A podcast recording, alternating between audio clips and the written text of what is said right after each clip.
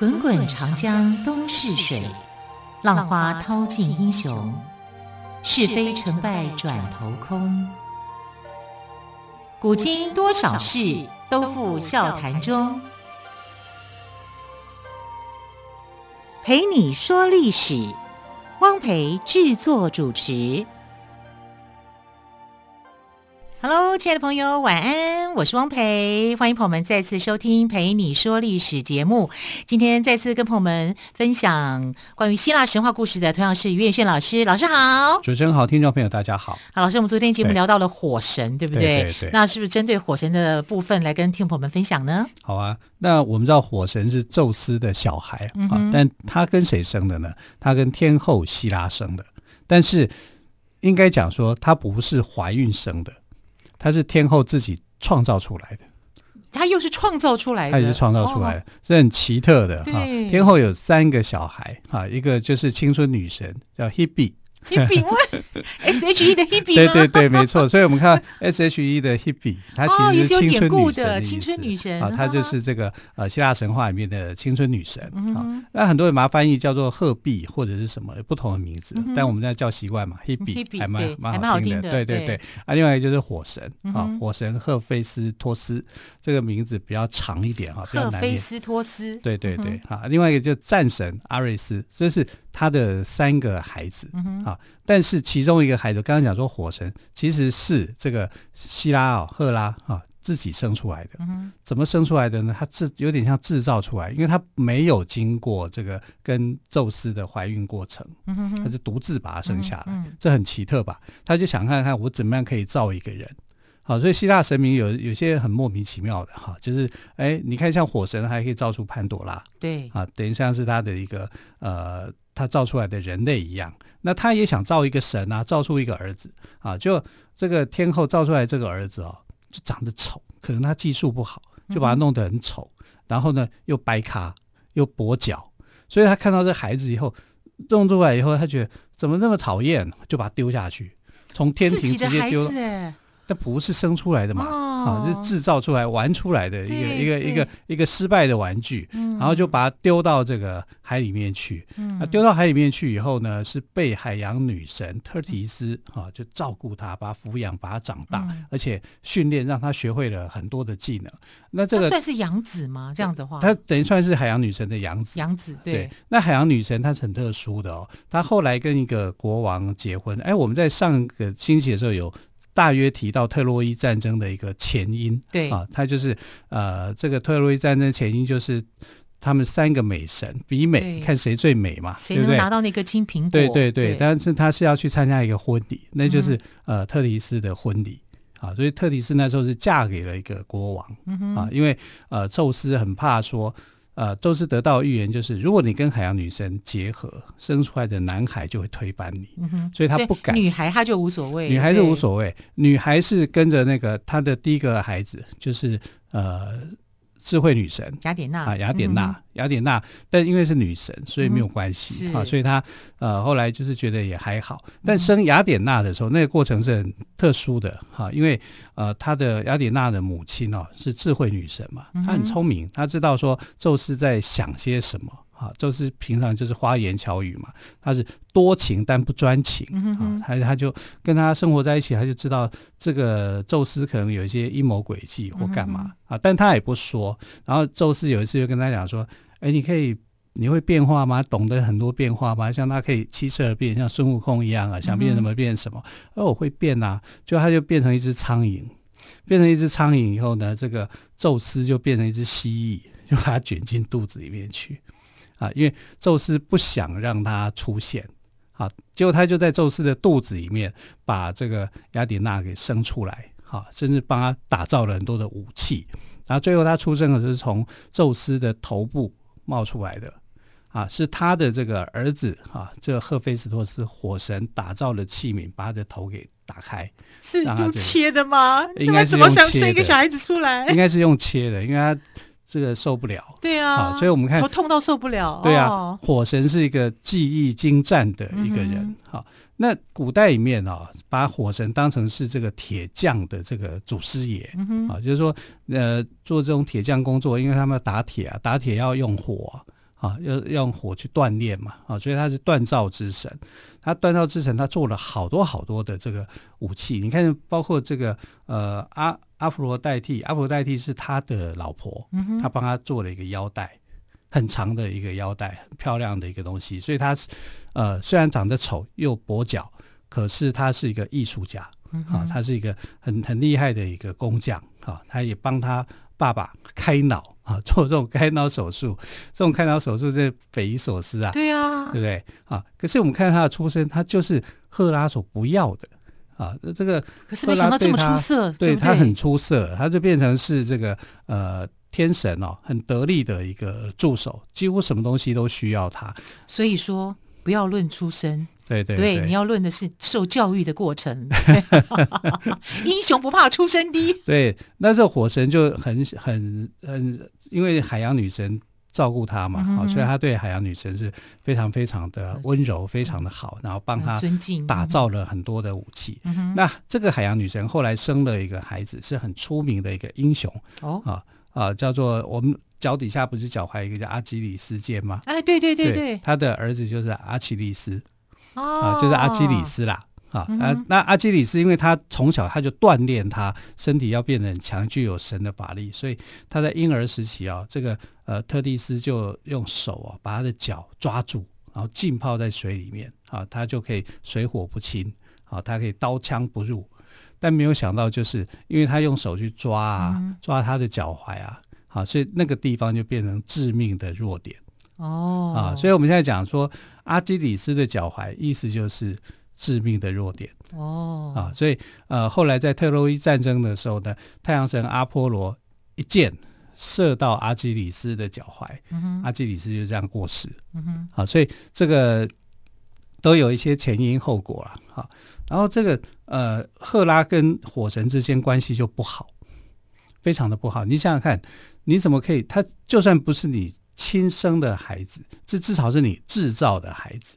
你制造出来的一个孩子，你是不是应该要多珍惜他一点？嗯、就没想到一出生就把他丢到海里面去。对啊，对，所以后来火神啊、哦，他很介意这个事情啊、嗯哦，所以他每次都去捉弄他的母后啊，嗯、就是这个呃天后啊，他送给他一个呃王冠。好，让他戴在头上，就没想到那些王冠突然就变成一些像捆仙绳那样把他捆住，呃，就把他绑住这样啊，或者他送他一根鞋子，啊、类似像高跟鞋这样给他穿，他穿了他就因为跌倒，好让他的膝盖受伤。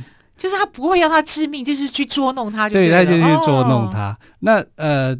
捉弄最严重的那一次，就是他做了一个皇冠嘛，嗯、啊，就是呃天后戴的那个冠冕，啊，结果冠冕变成金线缠住他，嗯、他死缠不放，死缠不放，就说那那你有什么条件啊、呃？就是说要怎怎么样的情况之下啊，你才愿意放走放走你妈妈哈？然后他就讲说，那把那个爱神嫁给我就可以。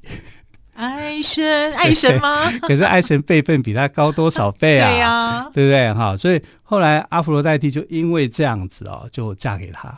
嗯，那嫁给他就觉得，这个火神这又老又丑又跛脚，他不不是很喜欢嘛。嗯，可是他的另外一个兄弟哈，就是战神啊，叫阿瑞斯，阿瑞斯就很很不一样，他就是很帅。高大、高大、威猛，对，没错，就是那个形象，男神的象征。对，呃，但是他有个缺点，就是他性格不好，哦，啊、呃，冲动、暴力，所以叫战神嘛。嗯，啊，他这个希腊神话里面战神有两个。一个是智慧女神雅典娜，她也是战争之神、嗯、啊。然后这个阿瑞斯也是战争之神，之神，但是差别在哪里呢？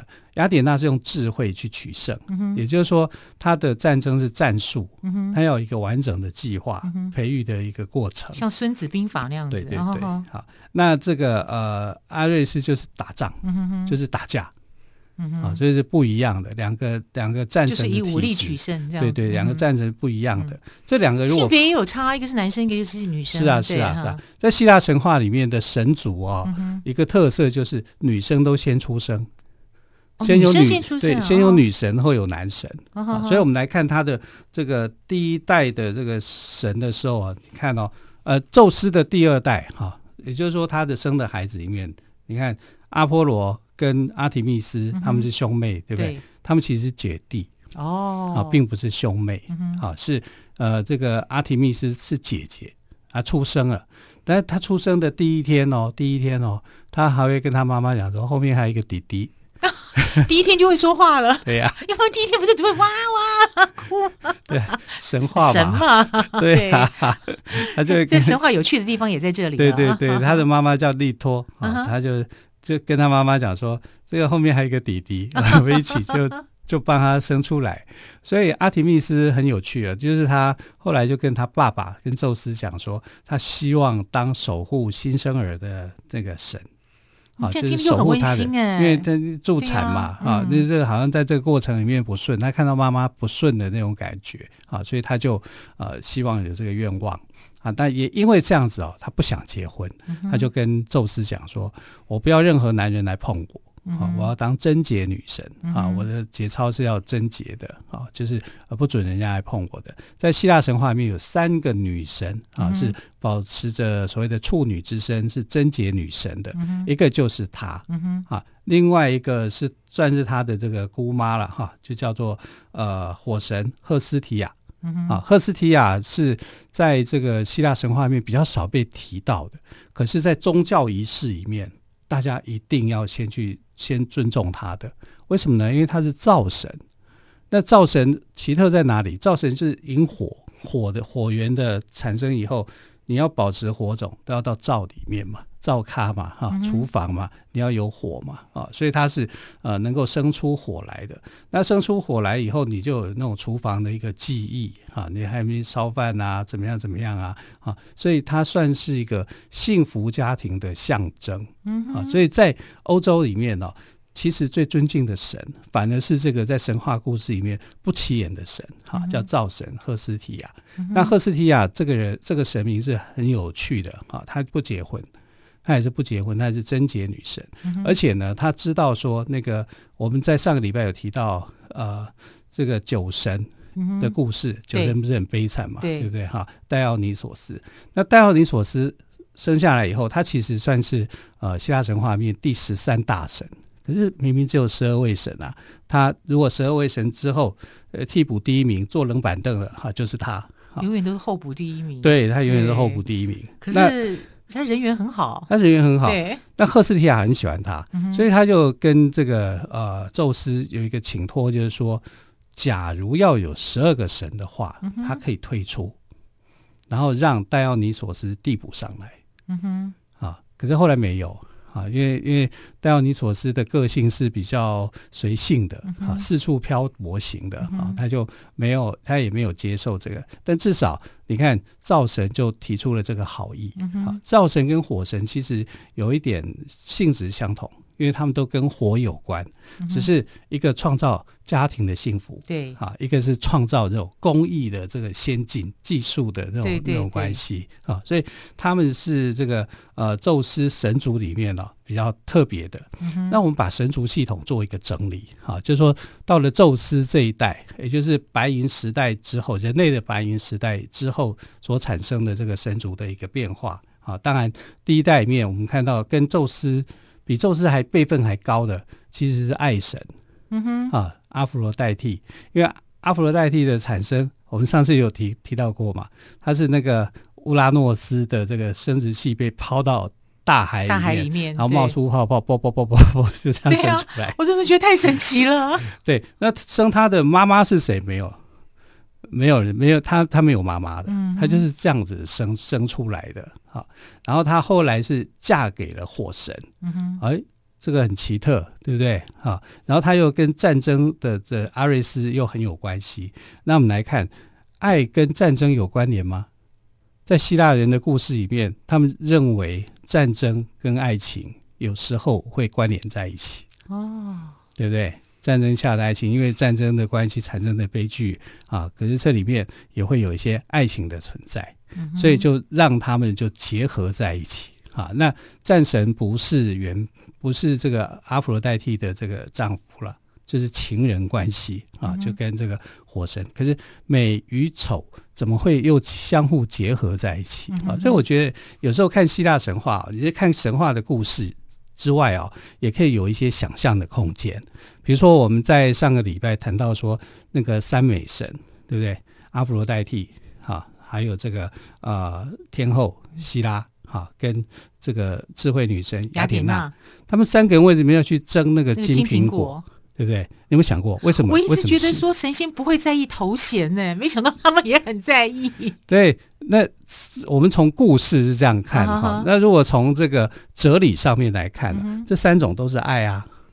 哎，对哈、哦，对，这三个都是爱啊，对对对啊，都跟都跟美有关，都跟爱有关。有关，但人世间最能够接受的，当然就是阿芙罗代替的这种美。这种爱，嗯、这就是世俗的、嗯、啊，是那种肉欲的、肉体的、嗯、啊。等于你第一个一定是这样子看，哎、啊，可是再来再往上升华一点的话，应该就是这个天后希拉的这种，因为她是婚姻的保护者、嗯、啊，就是说呃一辈子的承诺，一辈子的这个啊，这就是你的爱要提升啊，对不对？提升到亲情了。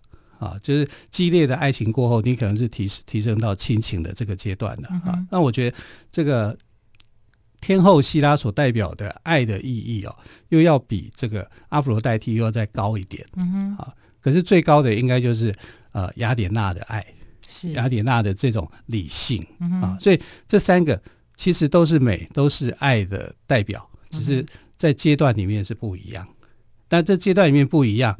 天神没有办法做选择，因为他是一个花心大萝卜嘛，啊，他的选择他一定是选择跟阿芙罗代替嘛，一定是这样，所以他就不敢选择，他就说那就叫三呃叫这个呃民间的王子来做选择嘛，啊，所以就找了这个呃帕里斯。啊，帕里斯的名字很有趣哦，叫帕里斯 Paris。帕里斯就是巴黎呀，对呀，Paris 巴黎，对呀，啊，他是特洛伊的王子啊，只是被放逐在山上放羊，他就找他来当做是这个呃美神的评判啊，那他的标准就很世俗化，所以他后来就选了阿芙罗代替，那没有想到因为这样子引发了特洛伊的战争啊。这当然就就是另外一个故事的一个形态了。好、嗯，那我们来看这个火神跟这个灶神之间，哎，看起来好像也没什么关联，可是就还是有纠葛。可是你没有火，你怎么弄灶呢？对呀、啊，对呀，啊，所以我刚刚就说这个呃，赫斯提亚他是幸福婚姻的，像是一个家庭的守护者一样。所以其实他在神话故事里面虽然被冷落了。啊，但可能是因为也是他的个性的关系啊。可是呢，他实际上在宗教的行为里面呢、啊，是最先行的啊。所以希腊人就有一句话、啊，就是“赫斯提亚先行”，啊，就是所有的宗教仪式里面，赫斯提亚要先。嗯、那我们现在看到的这个奥林匹克不是传递圣火吗？对对，这个圣火就是从赫斯提亚这边先传出来的。哇，有这么久远的历史啦！对对对，就是说神话故事里面是这样去描述他。啊、然后他在这个呃罗马人很喜欢他、嗯，所以就给他的一个很很尊尊荣的一个称呼啦。你知道罗马人比较讨厌的是谁呢？雅典娜。罗马人会讨厌雅典娜，她不是智慧女神吗？是啊。但她是雅典的守护神啊，嗯，对不对？嗯，她是雅典的守护神啊，她就就是标签化就就是雅典呐，哦，对不对？然后罗马人把希腊人给灭了以后，就雅典应该不存在吧？就把它换了一个名字啊。所以雅典娜到了雅典娜是希腊的名字，对，对，对，到了罗马时代的名字是换了一个名字，对，叫米娜娃。米娜。那请问跟日日本有关系吗？米娜桑、米娜瓦，这个是日本 翻，这个日本人翻译的、啊，真的吗？对啊，就叫米娜瓦。哎，我随便猜的猜对了。对，但其实呃，一般好不想把把它翻的那么糟哈，就叫、啊、叫做涅米瓦这样，也不知道那个是稍微好一点点，稍好一点，就是根据它的音来发的啊。但是翻成米娜瓦，米娜瓦是真的很好笑了，真的跟雅典娜差太远了啦。对呀，啊。那雅典娜这个神哦，又怎么来的呢？他当然他名字叫雅雅典娜、嗯、啊。那呃，其实那个时候雅典哈、啊，就是这个城市啊、嗯，就是我们知道希腊是很多大小不同的城邦所组成的。那雅典是其中一个。嗯、那雅典就希望说有一个守护神啊，要去守护他们啊。那守护神呢，他们呃很好玩，雅典是一个民主的一个代表嘛啊，他们就用票选的方式。那时候票选啊，有两个候选人，一个就雅典娜啊，另外一个是海神波塞顿。嗯，啊，那波塞顿就想说，你们来选我，你们不来选我就毁灭你。然后雅典娜就讲：“你们来选我吧，啊，就是我是和平的象征啊。”所以后来你知道，波塞顿为了要讨好雅典人，哈，所以他就说：“我送给你们一座喷泉，啊，就造了一座喷泉，然后喷泉就喷出水来啊。”嗯，然后雅典人不喜欢，为什么你知道吗？因为喷泉喷出来是海水。咸咸的，只有观光的作用，没有别的价值。这样，好，所以他就不喜欢雅典人，就不喜欢这个。雅典人不喜欢这个以后呢，这个雅典娜就说：“那我送给你们这样东西啊，什么呢？橄榄树。橄榄树，对，不要问我从哪里来。” 可见奇遇影响我们多少？对呀、啊，他就送他橄榄树。那橄榄树是一个油脂很丰富的树、嗯、啊，然后木材又很实用，然后它它结出来的果实橄榄嘛，嗯、又可以吃，又可以做成油，嗯、又怎么样？你看，所以像橄榄油在欧洲风气很盛啊。我们现在为了健康，也很多人在吃橄榄油啊。对呀、啊，那这就是雅典的雅典娜的神树。嗯、雅典娜的另外一个代表神树啊，就是橄榄树。嗯、那橄榄树雅典人就接受了。好，所以后来这个选举里面，最后投票结果就是守雅典娜当他们的守护神。哦，而且他们把他们的原来的城市的名字就改为叫雅典，嗯、因为之前城市还不叫雅雅典。啊，所以你你说罗马人怎么会喜欢他呢？啊，所以当然就把它改一个名字啊，米纳瓦。米纳瓦。对呀、完全无法跟雅典娜联想在一起。对，那雅典娜。它跟这个火神之间又有一些关联哦，嗯、因为火神是工艺技巧很很厉害，对不对？嗯、但雅典娜是纺织技巧很厉害，嗯哼，啊，雅典娜的纺织技术是这个那个时候的神界的第一名啊，然后把这个技术也传给人。但人类，我们我们这两集都会讲到说人类嘛，对不对？嗯、人类在进入了这个青铜呃青铜之后，这个呃铁器时代以后啊，就越来行为越来越乖张，嗯，也就觉得自己有思考有智慧，嗯，然后其中就有一个有个女孩子啊，就是跟雅典娜讲说，我的纺织技术比你还好，啊，但雅典娜想说，纺织技术的女神不就是我吗？那怎么你会觉得你比我还好呢？我是创始老祖哎、欸。啊，我是创始女神哎，啊，就她就一直跟雅典娜呛，呛的最后结果就是两个人进行公开比赛，看谁能够纺出最好的最好的这个布出来，哈，就是纺织的技术怎么样？就当然是雅典娜赢了啊！雅典娜赢了以后呢，这个女孩子不服气，哈，凡间女子不服气，不服气，众神就给她处罚，让她变成蜘蛛。啊，就是每天不停的在纺织，嗯哼，对，所以蜘蛛织网哈，这个是这样来的吗？哎，对对对，在神话故事里面是这样来的。哦、对，啊，珍珠蜘蛛为什么会织网？因为它呃生前太嚣张啊，嗯、啊挑战呛对纺织女神，对就被纺织女神给这个打败了，呃、打败打败以后，他就承担这样的一个后果。好、啊，所以这是雅典娜，他也太傲慢了。我就觉得比赛或者是较劲是可以，可是。这样去呛别人，对雅典娜其实个性上来讲，那些智慧女神是很温和、温和、理性的。理性的好，我我也我也不要跟你吵，我是为了说服你，那我们就进行一场公开的比赛，你就不要再吵了。对啊，别人输了还在吵，对啊，把你变成蜘蛛。你那么爱织布，你就每天去织。好，这是希腊神话里面的好玩的地方，这真的蛮有趣的。对雅典娜还另外呢，呃，她还是这个因为智慧，然后我们会想到说哪几个动物具有智慧？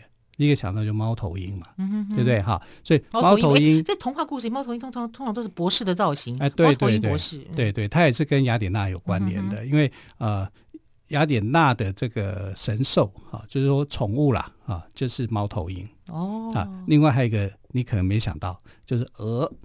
大白鹅的鹅，大白鹅的鹅，鹅鹅鹅，鹅妈妈哦，对，鹅妈妈就是这样来的啊。鹅妈就不是有鹅妈妈童谣集，鹅妈妈说故事，鹅妈妈教英语吗？对，为什么鹅妈妈在在欧洲那么样的盛行啊？其实它是雅典娜的一个化身。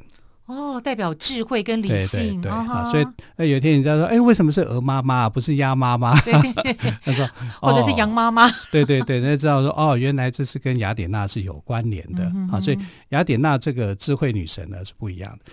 可以你知道，波塞顿后来输掉雅典以后，他很生气，他对雅典就报复，他就大洪水去淹他。哇，对，啊，这真是不得人心呐、啊。对，好，更多精彩的故事，我们就明天再来说喽。时间也是过得非常的快，非常感谢岳轩老师今天又播出时间跟我们大家来分享更多精彩的内容，我们就明天再继续收听喽。亲爱的朋友，我们明天见，拜拜，拜拜。